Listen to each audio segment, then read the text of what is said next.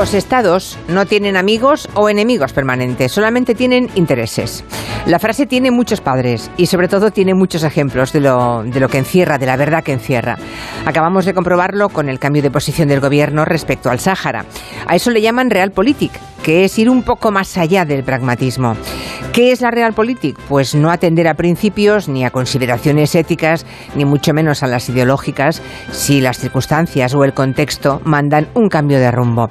¿Qué ha cambiado para que el gobierno español haya claudicado ante Marruecos y acepte, sin preguntar a nadie, que la solución para el Sáhara es establecer un régimen de autonomía sin contemplar siquiera un referéndum que ampara la ONU? Marruecos es un Estado poco fiable que tiene una fórmula de chantaje fácil, barata y eficaz. Dejar salir cada madrugada, no sé, 50, 100 pateras llenas de migrantes hacia nuestras costas y, oiga, en tres días nos ha ganado sin despeinarse. Pero eso es así desde hace ya muchos años. ¿Qué ha cambiado? ¿Qué tiene que ver este cambio de rumbo inesperado con la guerra de Ucrania o con el contexto global? ¿Está detrás Estados Unidos, como algunos sugieren? El mismo Estados Unidos que envió delegación a negociar con Nicolás Maduro, ahora que sí nos hace falta su petróleo?